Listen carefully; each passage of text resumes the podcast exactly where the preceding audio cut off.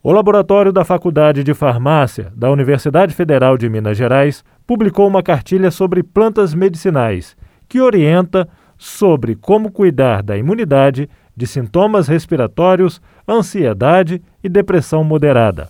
Para falar sobre este assunto, nós conversamos com a professora Raquel Oliveira Castilho, que coordenou a publicação desta cartilha. Professora Raquel, primeiramente gostaríamos de agradecer a atenção e a disponibilidade da senhora em conversar conosco. E eu começo perguntando sobre o objetivo desta cartilha. É, nós, é, na universidade, tínhamos um. Tínhamos, não, né? É, temos um projeto de extensão que chama Plantas Medicinais, Resgate de Valores e Saberes, e nós é, fazíamos a, a interação com crianças, jovens e adultos de escolas públicas do município de Belo Horizonte. Então, um dos objetivos desse, desse projeto é construção de material informativo, né? Porque a gente colhe informações da população e dá a devolutiva, né? Do que, que tem sido feito em termos de, de ciência. Então, é, quando em março a pandemia foi decretada, então, nós começamos aí é, a construir esse é, material didático, né? Veio aquela dúvida, aquela angústia, então nós é, paramos para pensar como que a gente poderia trazer é, algum, na verdade, levar algum material para a sociedade. Então, quando, como era, era mais ou menos final de março, início de abril, né, entrando o outono, outono, inverno. Então, nós pensamos aí em construir a cartilha com plantas medicinais, com informações seguras de como utilizar essas plantas medicinais é, com, na verdade, na dosagem correta, é, respeitando é, os cuidados e a condição de cada indivíduo, porque Muitas das plantas, se você olhar no, no escopo é, da cartilha, que é composta por 29 plantas medicinais, é, existem plantas que são já utilizadas normalmente pela população, até como chá alimentício, como por exemplo o chá de camomila, o chá de capim-cidreira, o maracujá, né? Mas é, quais são os cuidados se deve ter? Qual é a dosagem adequada? E aí nós pensamos de, de levar para a sociedade, nesse momento de, de pandemia, de isolamento social, é, algumas plantas que poderiam ajudar nesse momento. Então a gente pensou nas doenças respiratórias, porque como eu falei, estava entrando outono e inverno. É, pensamos também é, em plantas para melhorar a imunidade e pensamos naquela, naquelas plantas que poderiam acalmar, é, acalmar é, a, o indivíduo, é, tratar uma ansiedade leve, moderada, uma depressão, ajudar na insônia. Então, nós fizemos a seleção dessas plantas pensando é, nessa problemática que a população podia ter durante a pandemia. Mas assim, uma coisa que eu queria assim deixar bem clara é que é, nenhum momento a gente teve é, intenção de indicar plantas para tratar a Covid.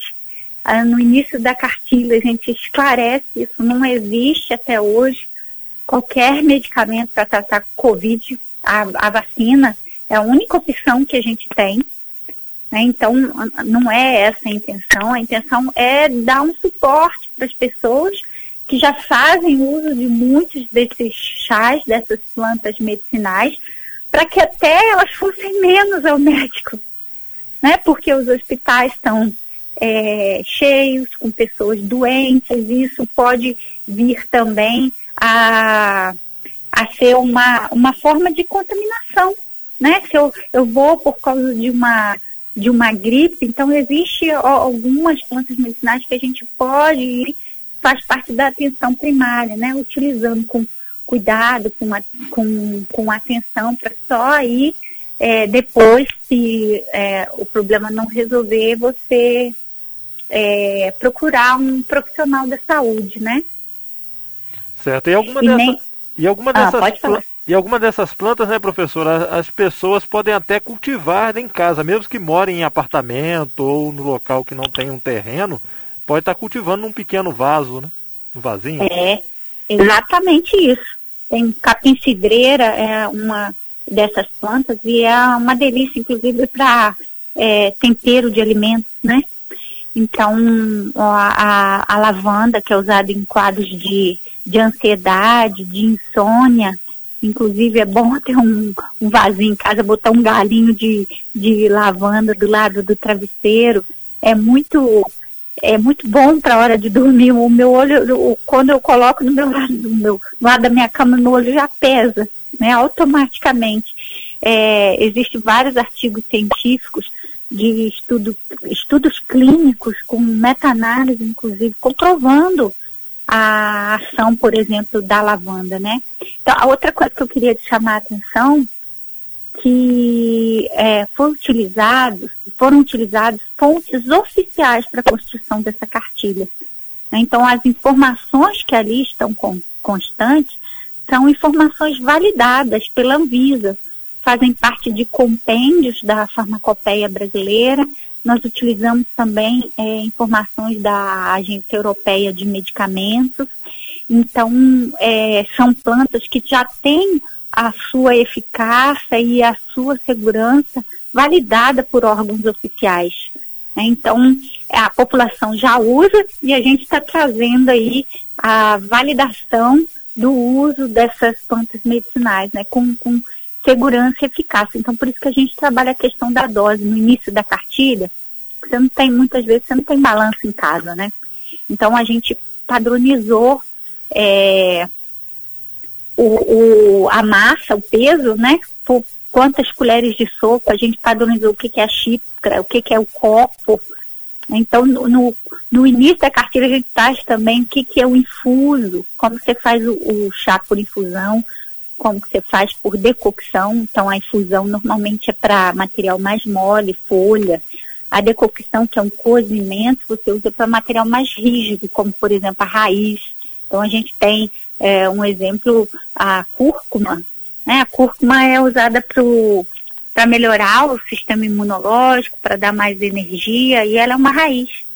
Né? Então, na forma de raiz, o que se utiliza é o decocto, mas no pó como a gente traz na cartilha, por exemplo, aí é um infuso que se utiliza. Então, todas essas informações estão constando aí da cartilha, a gente dá informação o que é planta medicinal, o que é fitoterápico, a gente esclarece que é, o fitoterápico é um medicamento, como qualquer medicamento, né? Ele tem substâncias ali presentes, não é porque é natural que vai só fazer bem, então tem, se você coletar uma planta é, equivocadamente, ela pode te fazer mal, né? Porque ela pode ter ali substâncias tóxicas que, que fazem mal, né? E que não vão ser adequadas aí para a saúde. Então, todas essas informações é, são constantes aí da, da cartilha. Ou seja, essa cartilha, professora, ela procurou é, unir o saber popular, né, essa cultura popular das pessoas que já vêm de anos, né, com essa cultura do chazinho, com questões técnicas científicas. Exatamente isso, porque a medicina tradicional brasileira, na verdade, ela, é, ela é uma mistura né, de, de informações dos índios, que são os, eram, foram os primeiros brasileiros, é, dos europeus que vieram na época da colonização e dos africanos que vieram em sequência. Então, o povo brasileiro já tem aquelas plantas medicinais típicas que utilizam.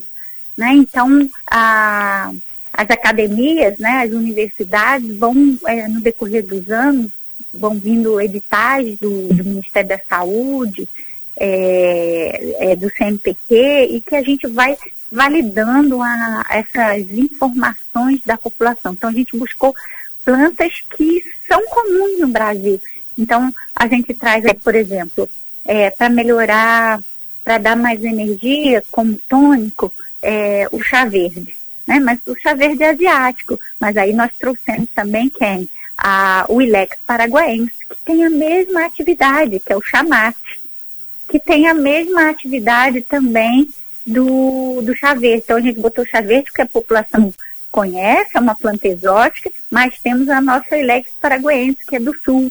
Temos também o nosso pó do Guaraná, que é do norte do Amazonas, né, que também dá esse vigor, né, que é um, é um, um tônico, dá energia também para esse momento. Então, nós tentamos é, pegar aquilo que, que é mais comum e que a população já faz uso e dar as informações é, científicas aí corretas, né, de dosagem, é, de cuidados que são necessários. E essas informações são importantes, né, professora? Porque não é só porque é um chazinho que é inofensivo, né? Há certas é. contraindicações. É, há certas contraindicações, sim. Então, a gente não pode fazer uso. E tem grupos que são mais especiais ainda. Por exemplo, grávidas, as crianças, os idosos, porque fazem polifarmácias. Os idosos normalmente usam muita medicação. Né? Então, você pode ter interação entre planta-medicamento, planta-planta, tem gente que faz mistura de um monte de planta, planta com alimento. Né? Então, alguns medicamentos podem, inclusive, perder ação. Grávidas é um grupo especial, não é porque não pode usar planta medicinal, mas é um grupo que não dá para fazer pesquisa. Ninguém vai fazer pesquisa com uma grávida. Né? Então você não tem a, a, informação se aquilo vai fazer mal ou se vai fazer bem. Então é um grupo que se evita. A mesma coisa com criança, ninguém faz teste clínico com criança. Né? Então é um grupo que a gente tem mais cuidado ao usar planta medicinal, porque é, não tem ainda muita informação, né? Então já existem as plantas que são validadas e que podem ser utilizadas, né? E a gente tem que é, se atentar a isso ao fazer uso aí de plantas medicinais Agora, professora, né? como é que as pessoas podem ter acesso a essa cartilha?